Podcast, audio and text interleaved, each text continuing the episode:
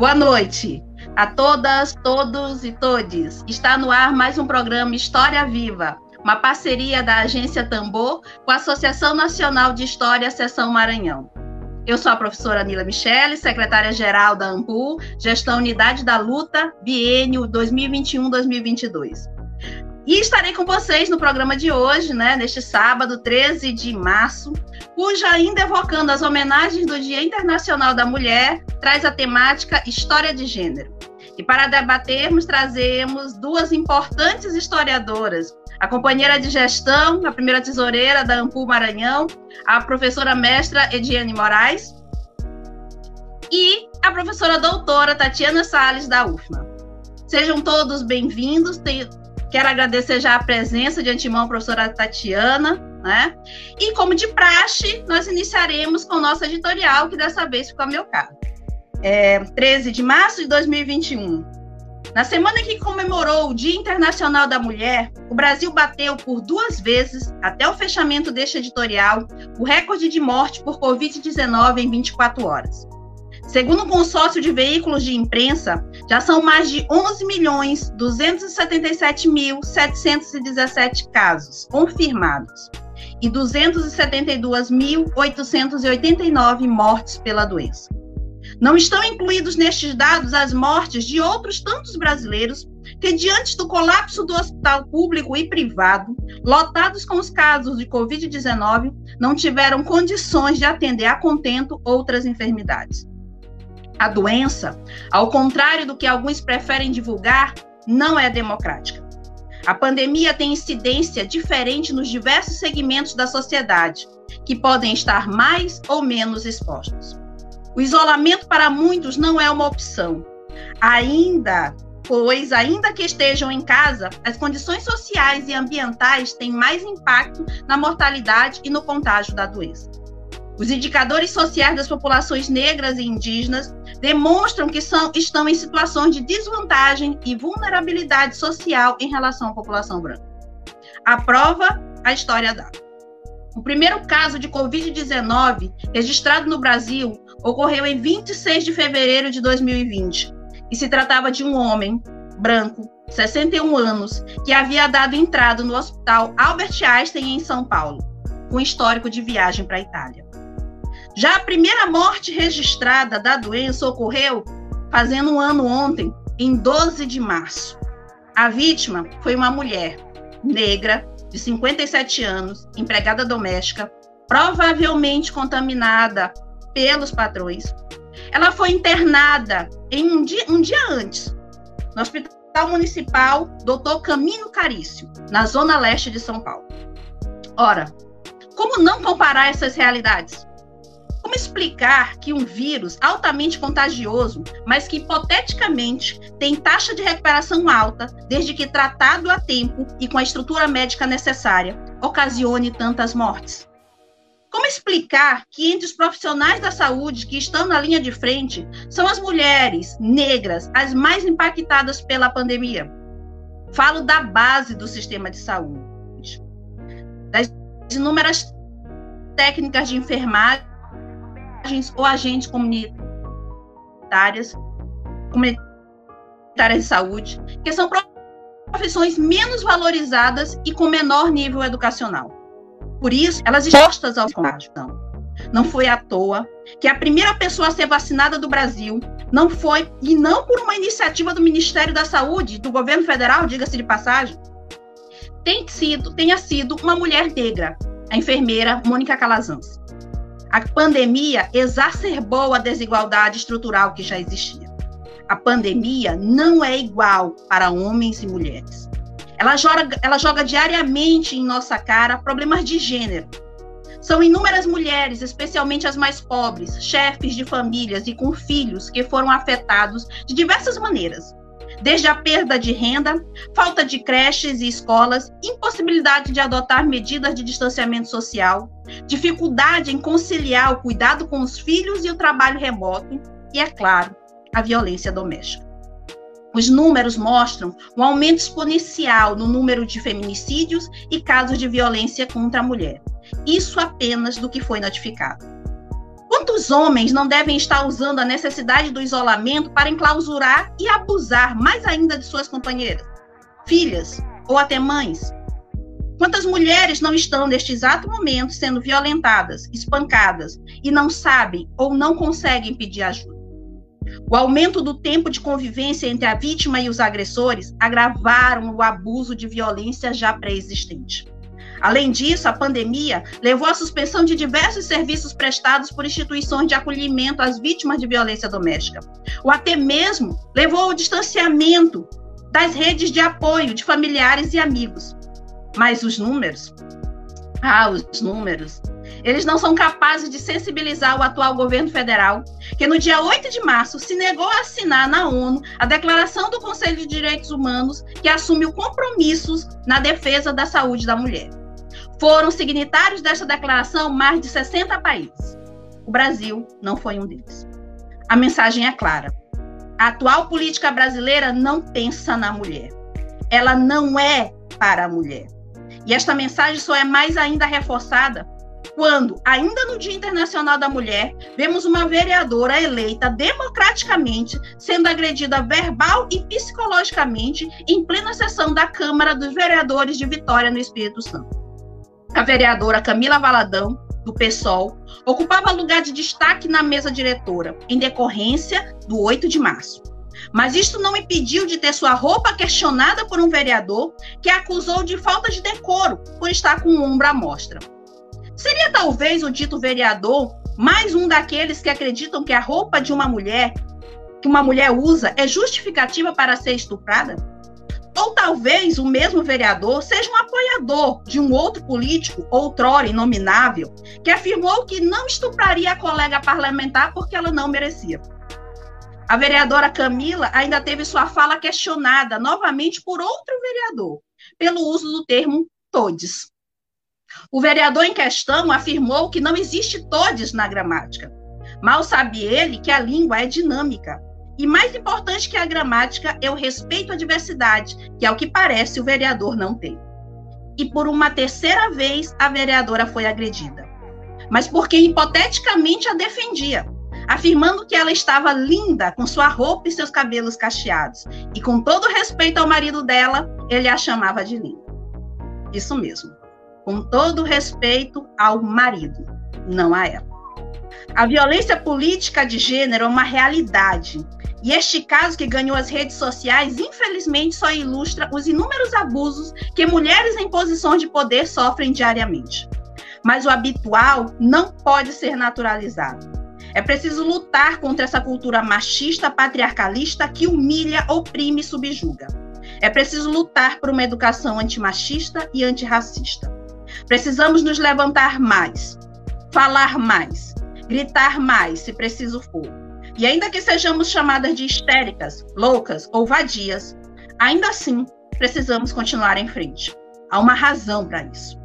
Precisamos de um governo que olhe pelas mulheres de nosso país, não de forma romântica, mas de forma política.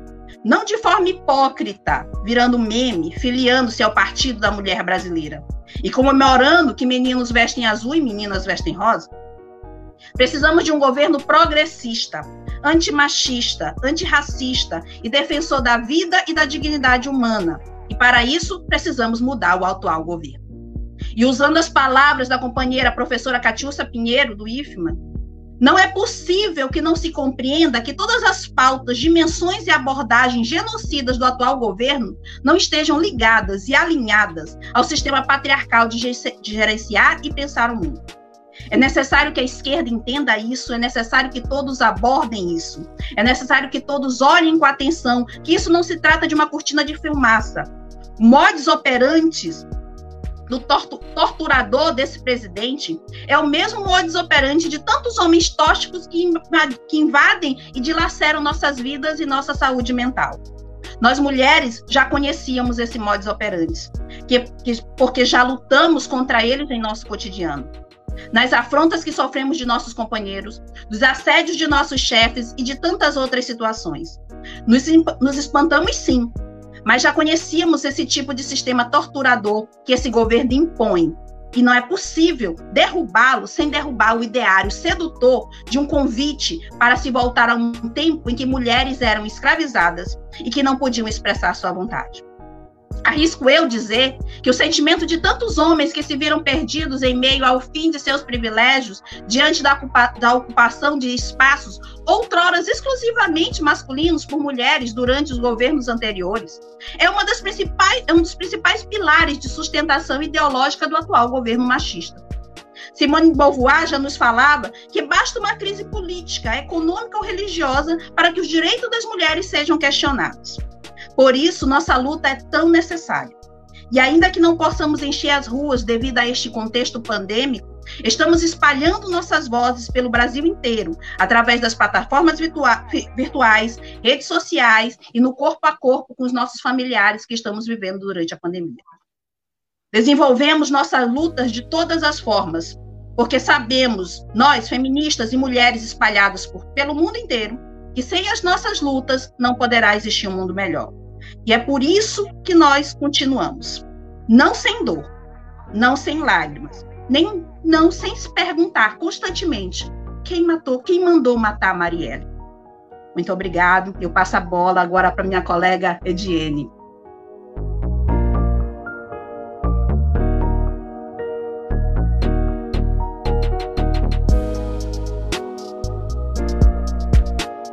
Que editorial maravilhoso, Nila. Maravilhoso. Vai dar um tom bem especial para a nossa conversa aqui com a professora Tatiane Sales, minha ex-colega de UF Macodó, a quem eu agradeço. É, parabenizo a Nila antes de começar a conversa com a Tati por esse editorial incrível. Né? Nós vamos iniciar uma fala que é extremamente importante para nós, enquanto membros dessa sociedade, enquanto historiadoras, né? Que é sobre história de gênero, mais focado na questão da educação. Então, antes de começar, né, agradecer a gentileza da professora Tatiane por ter aceito o nosso convite. Né, é muito precioso ter alguém que fez um trabalho tão importante para falar sobre essa questão da educação e do gênero, né, aqui com a gente na, na nossa História Viva. E eu vou apresentar a professora Tatiane rapidamente, antes da gente começar a nossa conversa. A professora é, a, é professora adjunta da Universidade Federal do Maranhão, ela leciona na licenciatura interdisciplinar em estudos africanos e afro-brasileiros, é vice-coordenadora do grupo de estudos em gênero e diversidade nas práticas escolares, e é membro do Uniesafro e editora da revista, não sei se eu vou conseguir falar direito, Cavaniza, é isso? Quanissa. Ah, é? difícil, difícil, passei longe. Bom, nós vamos centrar no, o nosso debate aqui na tese de doutorado da Tatiane Sales, que se chama Graduandas da Ilha, um estudo sobre a presença feminina nos cursos de farmácia, odontologia e direito em São Luís, Maranhão, com recorte entre 1940 e 1979. É, a primeira pergunta que eu tenho para te fazer, Tati, eu li o trabalho, achei extremamente interessante, né, porque é diferente do que a gente tem visto nos estudos sobre gênero, mas eu gosto muito de tentar enxergar o percurso, né? Então, eu queria te perguntar a respeito, para começar, é, antes de qualquer coisa, você fala sobre a tua trajetória acadêmica rapidamente, a tua trajetória profissional, e aí em seguida eu quero que você fale sobre o processo metodológico da tua pesquisa e como é que você chegou nesse tema. Mas primeiro a tua trajetória é, acadêmica e profissional. Tá bem. Boa noite a todas, todos e todes eu entendo esses marcadores como um espaço político e de linguagem assim extremamente relevantes. É, quero iniciar minha fala assim agradecendo imensamente ao convite de Ediene, um convite que eu recebi assim com muita honra, fiquei muito feliz, obrigada Ediene, é, obrigada a toda a equipe, professora Nila também, é, me senti muito honrada mesmo por, por essa oportunidade de dialogarmos, né? Também, antes de falar sobre a minha trajetória, eu quero dizer que teu texto, Nila, é extremamente necessário. Tua, tua fala agora no começo, nessa abertura, é um texto necessário, é, que tem, a, apesar de estarmos ainda de estarmos gritando aqui nas redes sociais, nos posicionando, falando sobre nossas vidas, nossas trajetórias, nossas pesquisas, sobre política, né, marcando, demarcando um espaço, muito do que tu falaste, de grosso modo, é silenciado ainda. Né? Então, se, é um texto que se faz necessário. É, e aí, agora falando um pouquinho aqui sobre a minha trajetória, né? Eu sou historiadora, fiz história, minha graduação e licenciatura em história na Universidade Estadual do Maranhão. E de lá para cá, eu tive, desde a minha iniciação científica, né, orientada pela querida Elizabeth Abrantes, eu já tive início, já tive contato com as leituras e, os e, e a pesquisa voltada para relações de gênero história das mulheres, né? Então, já e história da educação. Então, já desde a minha graduação, é, eu tenho me dedicado é, a pensar a, a história das mulheres, as relações de gênero, dentro desse contexto da história da educação do período republicano. Né? Então, no mestrado que eu fiz na Universidade Federal da Bahia, eu já levei também essa é, um pouco dessa leitura e da sequência daquilo que eu pensei na graduação, e aí o que, que a gente começou a pensar desde a graduação? A entender esses processos de educação feminina na Ilha de São Luís, né? Então, a minha pesquisa ela foi desde a graduação toda voltada aqui para esse contexto mesmo da capital maranhense né, da Ilha de São Luís, e aí já entender, tentar compreender esses processos e a presença dessas mulheres, né? Então, algo que eu penso assim, que vem marcando muito da minha trajetória acadêmica, na história, na história da educação, é a, esses marcadores de presença das mulheres. Né? E aí eu lembro que uma das coisas que desde quando eu comecei a ler me, me chamavam a atenção e me intrigavam muito era assim: a gente acabava não vendo nomes dessas mulheres, a gente acabava não vendo a, a ainda se falava assim muito ainda de forma genérica. Né? E aí, na graduação, no mestrado, eu fui pensando, é, juntamente com as minhas orientadoras, à época, Elizabeth Abrantes na graduação, Edilesse Couto no mestrado na Federal da Bahia, também o mestrado em História, né? Então, acabei fazendo minha carreirinha toda bem na história mesmo. Mas a gente é, começou a pensar assim nas possibilidades de entender mulheres que marcavam presenças em locais que usualmente não eram é, pensados, né, designados ou estabelecidos para essas mulheres, né? Então, quando a gente vai pensar esse comecinho do contexto republicano, que é onde eu dediquei assim boa parte do, da, minha, da minha pesquisa, do meu tempo na, no, na graduação e no mestrado, é, já se falava muito sobre esse, essa empolgação de uma mulher que está estudando e tal. Mas, assim, estudando o que e até que ponto? E aí, em linhas gerais, a gente acabava vendo que as mulheres estavam ali nas primeiras letras, ou quando muito no ensino normal, um ensino normal que muitas, muito, por muitas décadas é, era né, mais estanque e tal. E aí eu comecei a pensar, bem, mas eu acho que elas não estavam só ali. Então vamos tentar encontrar essas mulheres. E aí a gente foi para o ensino secundário e a gente começou a perceber mulheres em um processo que lá no mestrado, né, ainda na minha pensando nessa trajetória acadêmica, né, estou tentando não sair da pergunta, mas lá no mestrado eu vou chamar de brechas para a emancipação. Né? Então, aonde, em grosso modo, a gente enxergava, mesmo que essas mulheres estivessem lá na escola normal, a gente ficava reproduzindo a feminização do magistério, mulher ganhava menos e tal, a gente também começou a perceber, bem, mas Existem possibilidades de entender inserções dessas mulheres nesses locais, mesmo pensando, por exemplo, a escola normal, que usualmente já se associava à figura feminina, né? Ao papel da mulher, novas leituras. Então a gente começou a perceber esse processo aí, entendendo brechas da emancipação.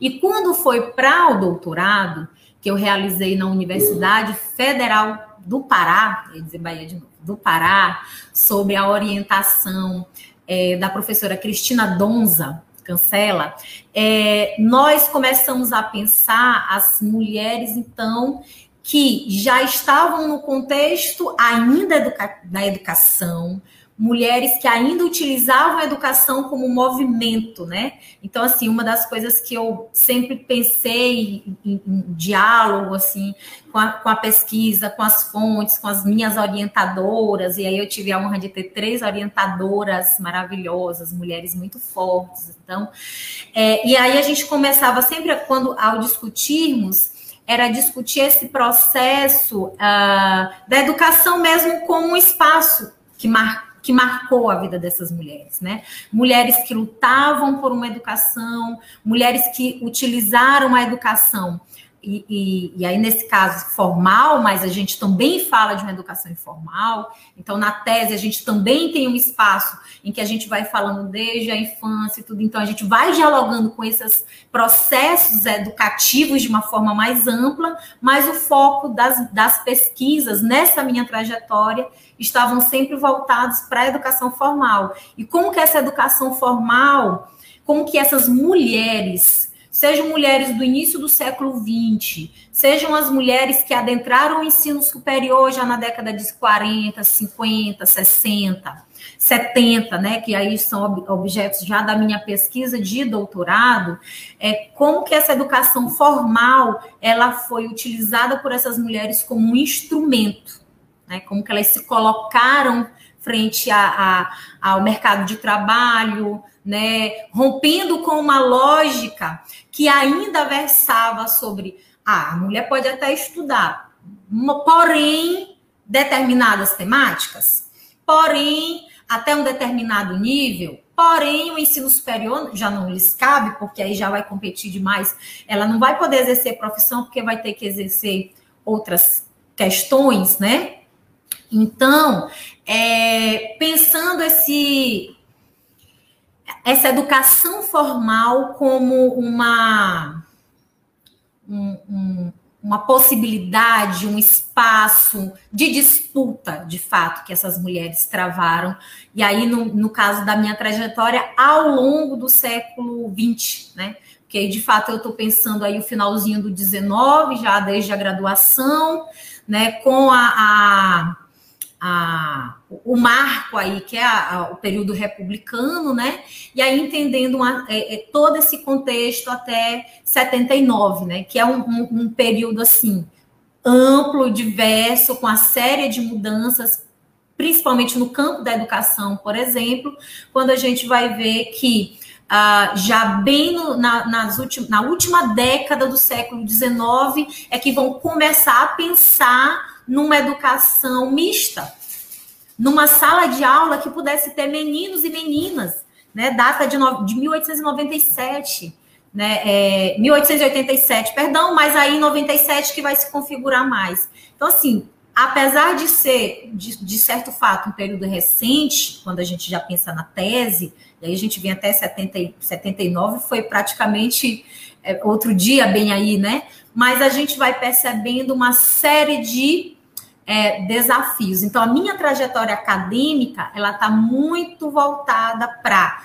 ah, desde a minha graduação, né, desde essa experiência inicial como bolsista de iniciação científica, para pensar essas relações é, de gênero, essa história das mulheres, né, mas amparada nas relações de gênero, sim, nesse esse conceito de gênero acaba nos atravessando de uma forma muito importante com seus marcadores, né, e não apenas gênero né, a importância dos seus marcadores é, e pela história da educação, né, o, o, papel importante que esse marcador da educação formal teve na vida das mulheres maranhenses, né, ou que estavam aqui no Maranhão, em São Luís, a essa época. Do teu trabalho, Tati, uma coisa que, que eu acho interessante é o processo metodológico da tua pesquisa, né? Porque eu vi ali que tem fontes documentais, né, que você inclusive relata durante a introdução a respeito das dificuldades que você teve para ter acesso a essas fontes, mas eu, eu, acredito que o teu material mais é, mais importante ali sejam as, as entrevistas, né, a história oral, o contato que você teve cara a cara com essas mulheres, para entender a perspectiva delas, né, e tentar extrair essa análise que é, para mim, é o, é, o, é o, foco primordial do teu trabalho. Eu queria que você relatasse um pouquinho como é que foi esse processo de aproximação com essas mulheres, como é que foi o processo de seleção dessas mulheres, né, dessas fontes, e como é que, como é que ocorreu essa conversa com elas, quais foram as tuas percepções a partir dessas entrevistas? Então, é, Ediene, assim, eu até cheguei a citar na minha fala anterior, uma das questões que sempre me, me deixaram assim é, mais atentas é a gente acaba não vendo quem são essas mulheres. Nós não nomeamos a maioria das mulheres, uma ou outra. Então, quando a gente se fala, por exemplo, de ensino superior, é, é, muito fácil, dentro da história da educação aqui no Maranhão, a gente acaba lembrando da Zélia Campos, né? Então, foi a primeira mulher aqui no Maranhão que se formou e se formou no curso de Direito, né? Logo na primeira turma. Então, assim, é, é um nome. Mas eu sempre me perguntava, e essas outras mulheres, né? Então, assim, até quando a gente vai só se referenciar é, genericamente como as mulheres? Então, elas têm classe, elas têm raça, elas têm local de origem, né? elas têm nomes, elas têm histórias. Então, quando nós começamos a pensar nessa pesquisa para o doutorado, né? Antes mesmo de entrar no doutorado, já pensando no projeto, uma das questões que eu tinha assim muito firmes comigo era eu gostaria muito de saber quem são essas mulheres, né? Algumas mulheres, é claro, que a gente também não vai ter possibilidade de falar com todas e de relacionar todas, mas nomeá-las. Então, assim, eu vou começar primeiro pelas fontes escritas, né? E aí, quando nós começamos a pensar nas fontes escritas, que aí eu fui é, nos arquivos da Biblioteca Pública, Benedito Leite, fui nos arquivos da nossa universidade, né, a qual eu já era vinculada, que é a Universidade Federal do Maranhão, que é, acabou guardando muita coisa desses primeiros cursos, que essas faculdades elas iniciaram como faculdades isoladas, né, por iniciativas privadas, enfim, é um, um outro contexto, mas só para tentar situar. Depois elas passaram por um processo de fechamento, foram reabertas é, diante de um novo contexto aí já do Estado Novo, né, tentando se adequar a uma série de exigências do Estado Novo, e aí é, depois se tornaram fundação, uh, e aí só depois Universidade Federal do Maranhão. Mas assim, essa documentação desses três primeiros cursos, que é farmácia, direito e odontologia, estavam lá, uh, so, estão sob responsabilidade da Universidade Federal do Maranhão. Porém, é, houve incêndios, parte dessa documentação foi perdida, e uma boa parte, principalmente de farmácia e odontologia, está lá no palácio, que chamam de Palácio das Lágrimas, né? Que nesse momento está até em reforma. Quando eu cheguei lá, a minha intenção é, era justamente essa: era vasculhar documentos de secretaria. Então, assim, eu consegui muita documentação de secretaria, mas uma documentação que ainda estava assim, não estava claro. A gente é acostumado a chegar na biblioteca pública, no arquivo público, encontrar a documentação toda num determinado formato, organizada. Lá, por não ser um espaço adequado a isso, né, a documentação estava lá. E aí eu tive que ir vasculhando, assim, foi um trabalho. O trabalho da pesquisa já é assim de formiguinha, foi um trabalho de formiguinha gigantesco. Mas lá, nessa documentação de secretaria, que me foi muito rica, eu fiz muitas tabulações, né? eu, eu gastei um tempo muito importante e precioso quando eu consegui, assim, já identificar ali muitas mulheres. Mulheres professoras, mulheres né, na, no serviço administrativos, mulheres discentes, né, é, mulheres assim em suas dinâmicas boa parte dessas dinâmicas eu tentei demonstrar no capítulo 3 e parte do, cap... é, parte do capítulo 2 e capítulo 3 da tese, que é um pouco da condição de como essas mulheres é, apareceram nessas documentações. É, notas, frequência, permanência, evasão, participação em revistas, publicações. Então, assim, já contemplava uma parte disso que é, a gente tinha muito em mente, assim, quem são essas mulheres, né? Quais são a, as faces dessas mulheres? E aí uma outra parte eu já sabia que eu ia ter que fazer via entrevistas, né? Que eu ia ter que ter contato.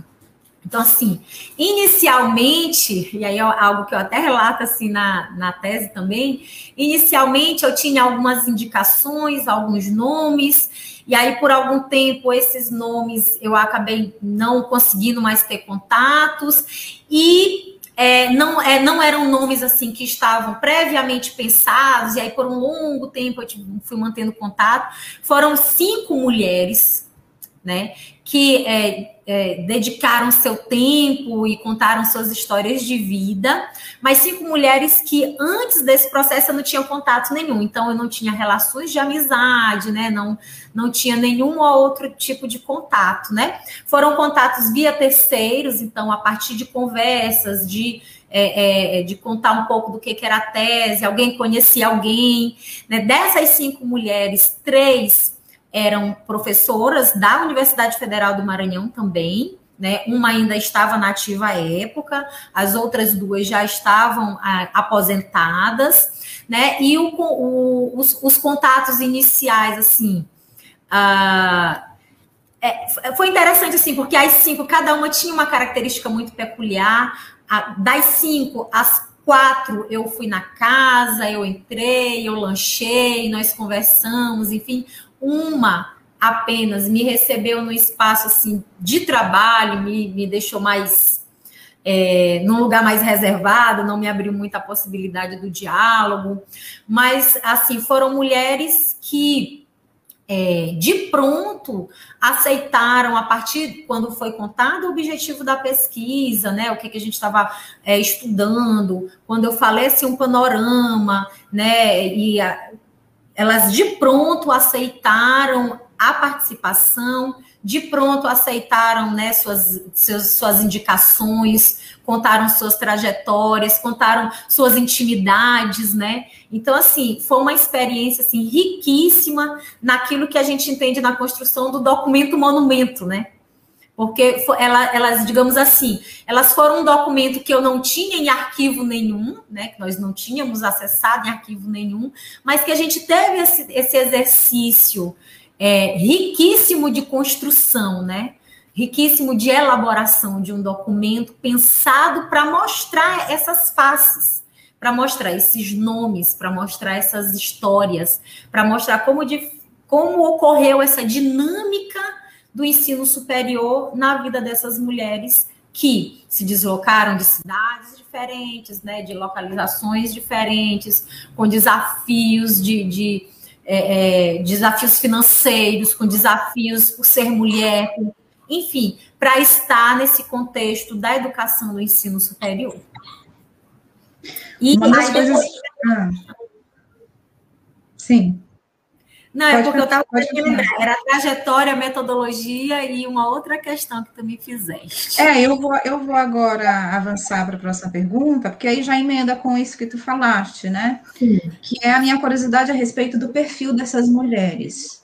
É, Uma das coisas que me surpreendeu no teu trabalho é, é, justamente o fato de que eu, inocentemente, antes de ler a tua tese, imaginei que eu ia encontrar mulheres é, basicamente originárias daqui da ilha, né? Uhum. Mulheres com uma condição financeira é, melhor, uhum. né? E aí eu me deparo com cinco mulheres, quatro delas do interior, né? Uhum. Quatro delas, pelo menos uma me deu a impressão de que tinha uma vida financeira um pouquinho melhor, mas todas as outras vieram de famílias muito pobres, né? E esse perfil me chocou de alguma forma porque eu não esperava encontrar mulheres que tenham feito curso superior, vindo, de, vindo do interior e de uma condição financeira tão precária, né? E aí eu queria que tu falasse um pouco sobre esse impacto em relação ao perfil dessas mulheres, né? E uma outra questão que eu queria que você falasse também é a, a tua percepção a respeito de como elas mesmas se enxergam, né, como agentes da sua própria história. Eu, inclusive, destaquei aqui uma, uma um trecho da, da tua tese que eu achei muito interessante, e que já emenda nessa questão que eu estou levantando aqui. Uhum. É, tu diz o seguinte, assim, acredita-se que parte desse processo discriminatório envolvendo as mulheres na educação tenha forte discussão curricular, pois nos mais diversos níveis de ensino refletem os conflitos de interesse e poder sobre aquilo que é válido ser reproduzido, onde levantam-se questões como, tem mais valor o conhecimento de quem? Fala-se sobre quem? Tal conhecimento serve a quem? Nos currículos escolares, normalmente, são ausentes as vozes, as práticas culturais e o significado do estilo do sujeito, é, do, de, de sujeito concretos, né? E aí eu fico, a partir da minha impressão inicial antes de ler, né? Uhum. Por que, que isso me choca? Por que, que esse perfil dessa mulher encontrado no teu trabalho me surpreende? Não me choca, me surpreende porque não é esse perfil que a gente espera encontrar nas décadas de 40, 50, 60 e 70, frequentando uma universidade, né? E eu queria que você falasse um pouquinho a respeito de como foi esse processo para você descobrir, fazer essa descoberta, ou se foi, é, foi uma escolha tua, né? Escolher essas mulheres dessas classes sociais para figurar no teu trabalho. Então, Edine, é, é interessante a gente perceber assim, de, de fato, a, o espaço da academia ele era ocupado por pessoas das camadas médias e altas, brancas, masculinos das camadas médias e altas, né? É, sobretudo quando a gente vai pensar aqui no caso desses três primeiros cursos, e aí eu falo dos três primeiros, mas assim, ao tempo em que essas mulheres já estavam na universidade, né, já estavam realizando, já existiam outros cursos, né? A escolha, a, minha escolha foi porque esses foram os três primeiros a serem é, fomentados aqui é, no Maranhão. Uh, e aí a gente, por exemplo, quando se pensa no curso de direito, né, que tinham um peso, um prestígio muito maior, que é onde nós encontramos o menor número de mulheres em todas as tabulações que a gente tem do período estudado. É, e no curso de odontologia, que enquanto não tinha se estabelecido aqui, ah, o curso de medicina era o da, dessa área o mais né, requisitado, depois veio enfermagem, outros cursos, né? Essas mulheres entrevistadas, elas se fizeram presentes já nas décadas de 60 e 70. Então, assim, se a gente pensar também, tem um, um movimento em 70, 60 e 70 é, da abertura de novos cursos, de uma presença maior já de mulheres. Claro, quando a gente diz presença maior, tem que ter todo um cuidado, né? Porque senão a gente vai pensar que as salas de aulas estavam né, recheadas de mulheres, também não era assim, mas já de uma dinâmica maior de mulheres, mas mulheres principalmente nos cursos das áreas de humanidades. Né? Então, várias autoras que nós dialogamos, que fizeram pesquisas também nesse sentido em outros estados, né, apontam é, muito dessa presença de mulheres nos cursos de humanidades e cursos de letras, de artes, cursos que é, seriam então as, é, as licenciaturas, né, nesse contexto. É, então, a gente está pensando também já o momento em que essas mulheres entraram é, na universidade numa, num, momento em que o ensino superior, ainda muito elitizado, se nós pensarmos até hoje, né, dentro de uma característica, sobretudo público, ainda está muito elitizado, mas o ensino superior ainda muito elitizado, porém, dentro de um contexto Uh, como é que eu posso dizer, em que essas essas essas leituras, essas dinâmicas já eram mais fluidas, né? Então assim, já existem pessoas, uh, muitas pessoas de camadas populares, de camadas mais baixas ou, ou que não eram né, tão é, é, privilegiadas economicamente, mas que puderam fazer essas dinâmicas. Mas eu te confesso que ao ter contato com essas histórias de vida, eu esperava ainda esse mesmo perfil aí que tu traçaste. Mulher, sobretudo pelo fato delas serem mulheres. Assim. Talvez se eu tivesse entrevistado homens também, na verdade eu cheguei até a entrevistar, mas depois por uma escolha não não não foi utilizado na tese, uh, eu talvez não esperasse tanto. Mas, sobretudo pelo fato de serem mulheres ainda nesse contexto. É, não, eu não fiz uma escolha de dizer assim, ah, eu tenho tantas pessoas para entrevistar e eu só quero as pessoas das camadas mais baixas, as mulheres que vieram de outros lugares.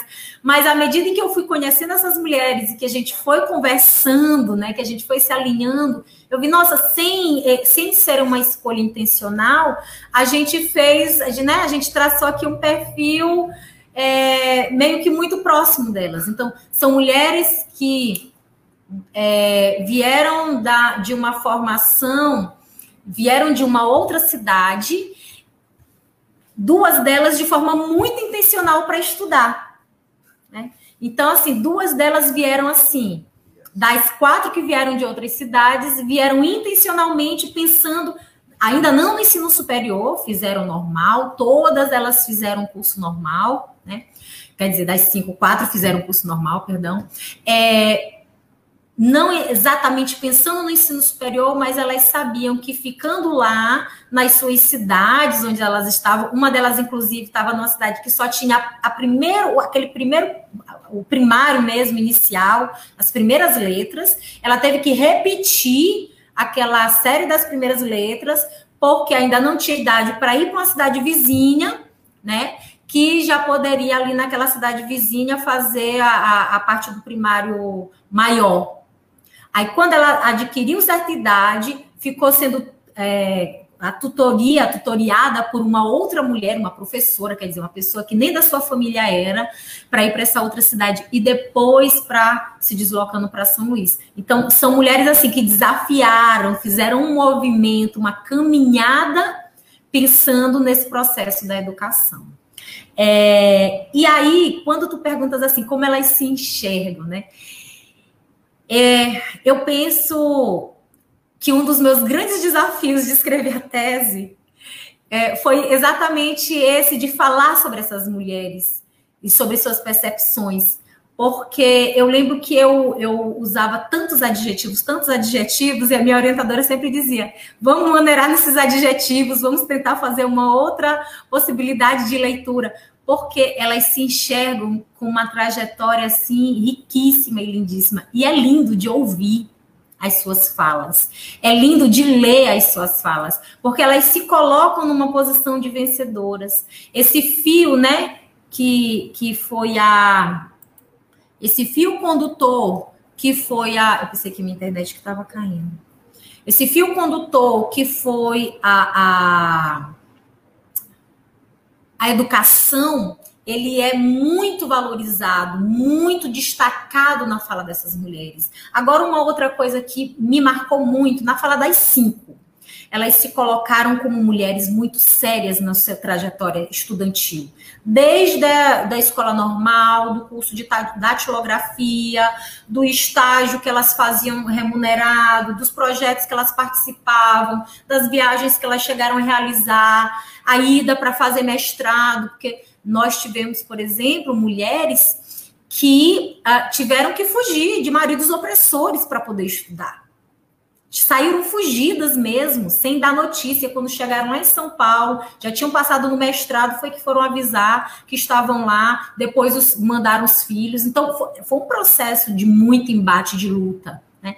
E essas mulheres se veem de forma muito vitoriosas, mas também muito sérias é, a leitura assim que a gente consegue fazer das cinco mulheres, né, e são mulheres que não se conheciam, de contextos mesmo bem diferentes, de cursos diferentes, é que elas tiveram que se, como é que eu posso dizer, se endurecer, se fechar para poder estar nesses espaços masculinos e conquistar respeito, né? Em várias falas elas diziam: "Ah, mas eu tinha que ser muito séria. Ah, mas eu tinha que me fechar. Ah, mas lá eu nem sonhei em namorar alguém da minha turma, porque a gente não podia estar tá dando brecha e não sei o quê. Então foram mulheres que se fecharam muito. O que para mim de alguma forma mostra o quão masculino, violento e opressor ainda era, ainda eram ainda são, né? Nós vivenciamos ainda uma série de situações atualmente nesses espaços, e essas mulheres na década de 60 e 70 estavam ali rompendo uma série de lógicas, mas tentando se proteger da forma que elas conseguiam. e era se fechando, era sendo muito, era estudando de forma muito incisiva, muito taxativa, para poder se colocar nesse lugar de uma mulher que vai concluir o ensino superior e vai exercer sua profissão. Que ainda tinha muito disso, né? Se pensava muito, e alguns estudos até dialogam com essa questão da, do ensino superior nas décadas de 50, 60 e 70 ser o, o novo curso espera-marido, que era como se relacionavam com a escola normal. E essas mulheres, né, nem casaram, nem se relacionavam com ninguém das suas turmas, é, e exerceram suas profissões brilhantemente, né? Também com uma trajetória assim, de muita luta para passar em concurso, para fazer um mestrado, para um exercício profissional. Eu penso que é isso, né? Nila, quer entrar com, com o chat ou eu passo para a próxima pergunta? Eu tenho uma pergunta. Né? É uma pergunta, talvez trazendo um pouco para um, um, debate mais, mais atual, e, e, uma pergunta pessoal, Tatiana, que é assim, quando a gente se dispõe a fazer história de gênero, né, quando a gente começa a estudar tudo de gênero, pode, pode até parecer assim, besteira o que eu esteja falando para alguns, mas para quem estuda a área, sabe que sempre tem um olhar diferente, uma fala diferente, um por que você está estudando isso, ou uma hierarquização, né? Isso aqui não é tão importante. Talvez se você tivesse estudado política, ou as mulheres na política, mas você quis estudar mulheres na educação e tal. E aí eu lembro que quando eu estava pesquisando para fazer o editorial, eu vi vários dados, dentro de um dos dados, é assim que é, nos últimos 30 anos, agora, né, agora, é o período em que uma, o número de mulheres empregadas né, em posições de poder diminuiu. É o menor número né, dos últimos 30 uhum. anos. E eu fico contando essa história dessas mulheres, né, elas abriram um, um, uma trajetória para a gente e uhum. hoje isso está caindo. Eu queria que tu falasse uhum. um pouquinho também sobre esses preconceitos que a gente tem que enfrentar enquanto estudiosa, estudo de gênero, né? E, e, e como esses estudos, apesar de todas as nossas dificuldades, eles contribuem para fortalecer é, outras mulheres, né, a continuar na luta. Uhum. Uhum. É, é, é importante, Nila, quando tu falas sobre isso, porque assim, até essa semana em aula eu conversei com a. A gente estava conversando com a turma eu relatei algo que me marcou muito no meu doutorado. Primeiro, a vida toda a, eu ouvi várias expressões do tipo: isso é coisa de mulherzinha. Ah, a história das mulheres. Aí a gente ia para alguns congressos e a gente só encontrava as mulheres e as mesmas mulheres praticamente o tempo todo. É, e aí, aquela sensação que a gente ainda está fazendo um adendo à história, quer dizer, tem uma história troncal que está lá funcionando, e a gente está fazendo uma binha da história, que só interessa aquele mesmo grupinho, ela infelizmente ainda existe. Né? É, eu já estou assim nessa trajetória já há algum tempo, é, há, algum, alguns anos, e a sensação que eu tenho, infelizmente, ainda é a mesma. Que, lendo um pouco sobre a história das mulheres, da educação, da escrita dos trabalhos sobre mulheres e relações de gênero, a gente vê que é, é algo que nossas, nossas colegas historiadoras que vieram antes enfrentaram lá na década de 60, quando trouxeram a temática né, da pauta feminista para a academia. 60, 70, 80, quando a, a, o termo gênero entrou na academia, elas enfrentaram essas mesmas essas mesmas abordagens, né? Ah, então a gente vai deixar esse grupinho aqui fechado, falando sempre só entre elas. É a sensação que eu ainda tenho até hoje, quando a gente faz algumas abordagens, sobretudo quando a gente dialoga gênero e sexualidade. Aí pronto, fechou aquele guetinho. No, no doutorado, eu tive uma experiência assim, que me marcou de forma muito expressiva, que é quando a, a, a turma né, veio do Pará para cá, a gente tinha uma ligação, um intercâmbio com a, a, Federal do Maranhão, e aí todo mundo veio para cá e tal, e a gente estava fazendo um, um, passeio ali pelo centro histórico, e uma das pessoas, um, um homem, branco, que não era. Aí eu tenho que marcar, né? Também quem era essa pessoa era um homem branco, que não era da minha turma. E aí tá, perguntou para mim assim, mas o que é que tu estudas? Aí eu falei. Aí ele disse assim, ele respondeu, Ué, mas por que tu não estuda assim uma história de verdade? Um tema de verdade? Né? Então, assim, diante da ousadia desse, dessa pessoa de me fazer uma pergunta dessa, e aí eu, claro que fiz todo o meu discurso de resposta, e aí o pessoal da minha turma que já me conhecia um pouco, ficou todo mundo meio tenso na hora dessa pergunta. Mas assim, é, a ousadia, o lugar de conforto que essa pessoa, que esse homem branco teve de me fazer dentro da própria produção histórica, né? De me fazer do porquê que eu não estudava um assunto sério, um assunto de verdade, né? Então, de fato, a gente ainda atravessa uma série de, é, é, de preconceitos e ainda a gente é visto como um adendo a essa história troncal. E trabalhos como os nossos, momentos como esses, né, servem para a gente compreender que, por exemplo, dentro de uma perspectiva política dos anos 60 e 70, eu estou trazendo vivências de mulheres, né? Nós estamos discutindo aqui sobre mulheres e vivências que tiveram atuações políticas né, que se marcaram dentro de um contexto tão fechado da história política do Brasil, e aí, claro, entendendo dentro de, de, de uma variação de perspectiva na educação, no trabalho, no, na, na, nas suas trajetórias de vida. Então, trabalhos como esses, momentos de, de conversa como esses, marcam né, lugares de poder é, marcam é, nossos discursos nessas disputas de poder, tanto, da, tanto do universo acadêmico, quanto da história, quanto da perspectiva do gênero. Eu vou aproveitar aqui a, a fala da Raíssa Cirino, que está participando aqui com a gente, nossa colega do Nemo, minha querida Raíssa. Ela diz o seguinte, a partir do que ela falou, eu vou emendar uma pergunta. Aspectos socioemocionais dessas trajetórias é, que não são tão distantes da nossa realidade diante das estruturas machistas e misóginas, infelizmente. E aí uma coisa que me chama a atenção no teu trabalho é que existe uma, uma questão de memória que ela é muito pungente na fala dessas mulheres, uhum. que é o fato delas ressignificarem a opressão que elas sofreram no ambiente uhum. acadêmico, né, o machismo que, que elas foram é, expostas, e essas formas de violência também, né, que não é só a violência física, mas também é a violência moral, a, a, forma com que elas são tratadas dentro do ambiente acadêmico, e me chama a atenção que há uma ressignificação, você chama, você, você destaca muito bem isso durante o seu trabalho, e eu destaquei também aqui uma, uma, uma, fala tua, que eu vou ler rapidamente, que é pra, só para emoldurar essa tua, esse teu, essa tua análise. É, notificamos também que, apesar das violências sofridas, muitas vezes as formas de opressão e violência no meio universitário não foram notabilizadas por aquelas que sofreram. No entanto, foram relatadas, mesmo que nas entrelinhas, em diversos momentos das entrevistas e também em uma variedade de fontes escritas, mostrando que em várias situações esse processo era velado, silencioso e, portanto, não identificado com clareza pelas pessoas envolvidas.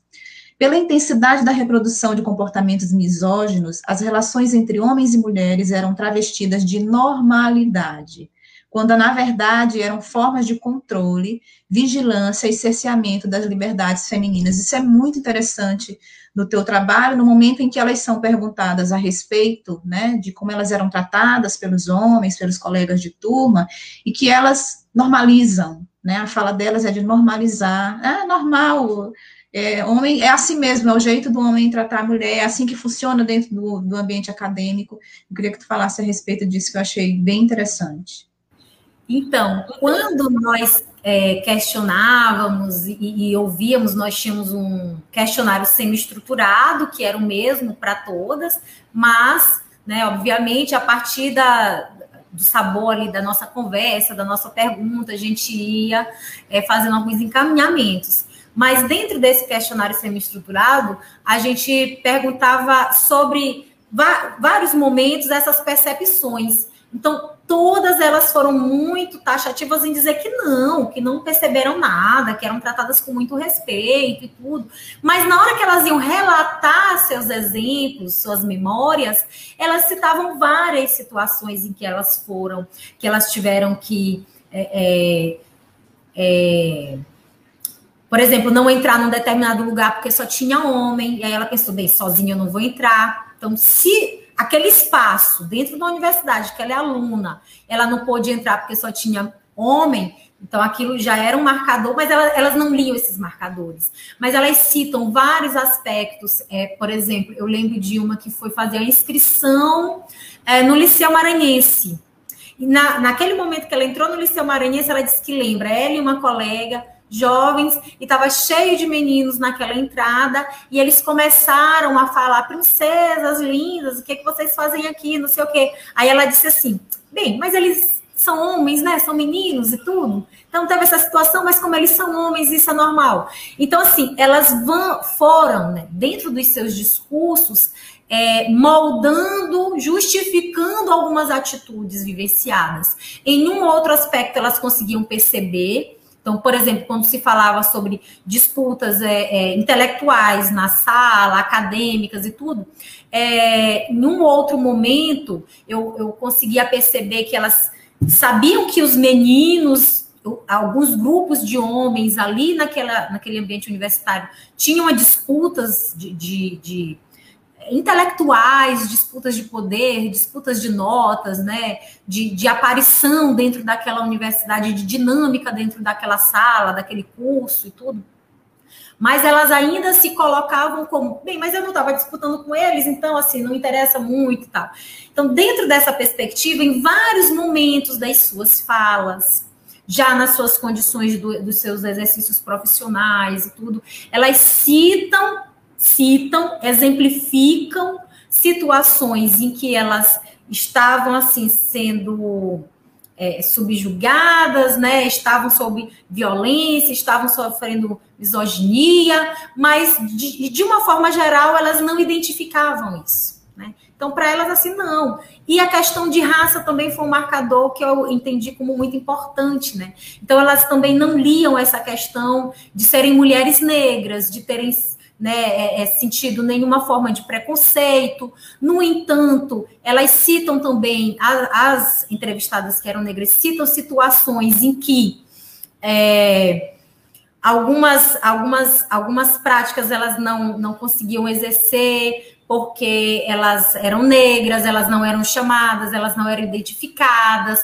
porque a família era negra, mas naquele momento também de desnudar sobre você identificava algo, acabam não identificando. Então, acaba essa, esse discurso de, de uma linha geral ainda é, não, a gente não vivenciou nenhuma diferença por ser mulher no ambiente universitário. Porém, vários exemplos mostravam que sim. É interessante isso, porque a gente não precisa estar no ambiente para saber que existe, né? É, quando a Anila fala a respeito, é, na pergunta dela, né, sobre esse preconceito em relação, dentro da própria academia, dentro do, da, da, do próprio nicho de historiadores a respeito da história de gênero, a gente percebe que o preconceito se dá não pelo tema em si, também, mas principalmente porque aquele tema ele vai ser trabalhado por uma historiadora, né? Então, só o fato de ter uma pesquisadora por trás daquele tema, isso já é razão para que determinadas pessoas, especialmente homens, vejam aquilo com uma certa reserva, né? Então, assim, se você dizer, disser que você pesquisa economia, olha, eu pesquiso história econômica ou história política. Ah, você pesquisa história política, isso não é um nicho de mulheres, né? Ou então a mesma resposta que te deram. Ah, mas isso não é história de verdade, história de gênero não é história de verdade. Então a gente precisa demarcar mesmo os nossos espaços, né? Deixar claro que nós temos capacidade intelectual de fazer qualquer pesquisa de qualquer área, de qualquer assunto, de qualquer tema, né? E, e temos capacidade de produzir trabalhos realmente de qualidade. Nosso tempo já está acabando, então eu vou deixar um espaço para a Tati fazer as suas últimas considerações antes de a gente passar para a Nila. Então, eu agradeço imensamente a oportunidade dessa conversa, foi deliciosa e de fato passou tão rápido, né? Quando vocês disseram que passava rápido, eu fiquei um pouco assim, mas passou muito rápido, mas foi uma conversa deliciosa, uma oportunidade excelente. E para encerrar, eu só digo, é uma pena que a gente ainda esteja nesse momento lutando por questões tão óbvias, né? Mas vamos à luta. Obrigada, meninas.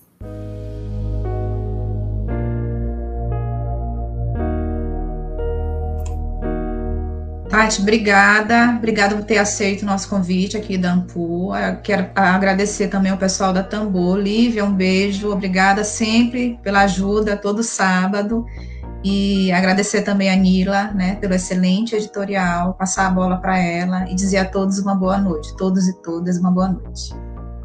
Bom, boa noite, gente. Tatiana, foi uma conversa assim sabe, deliciosa de N aqui. Esse programa vai ficar novamente para a história.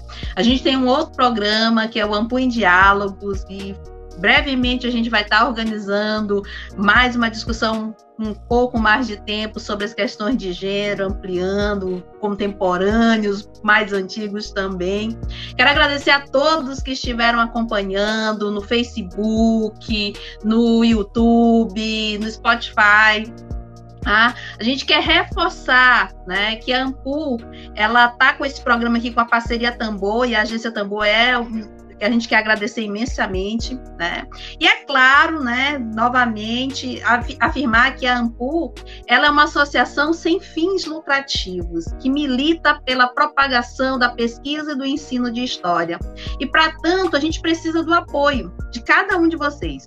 Filiem-se a Ampul, né? Nos acompanhe em nossas redes sociais, YouTube, Facebook, Instagram. Basta colocar arroba Maranhão, vocês vão nos encontrar. Né? Podem nos contactar também pelo nosso e-mail, ampul2020.gmail.com ou pelas próprias redes sociais. Falem conosco, Enviem ideias, sugestões, críticas. Somos uma gestão democrática e estamos na luta pelo fortalecimento da classe, que depois de tantos anos finalmente teve o reconhecimento da profissão do historiador. E você, historiador, historiadora, já pode fazer seu registro junto ao Ministério Federal da Economia, porque infelizmente do trabalho já acabou, né? Nas redes sociais e nos sites da Ampul Nacional você encontra o passo a passo para você registrar né, e ter finalmente a questão do título de historiador. A gente vai terminando por aqui, né? Novamente, a filiação é importante para que a gente possa fortalecer mais ainda as nossas lutas, né? Defendam o SUS, vacina para todos já, né? Nos vemos no próximo sábado com mais uma história viva e até lá. Beijo a todos, se cuidem, usem máscara. Tchau.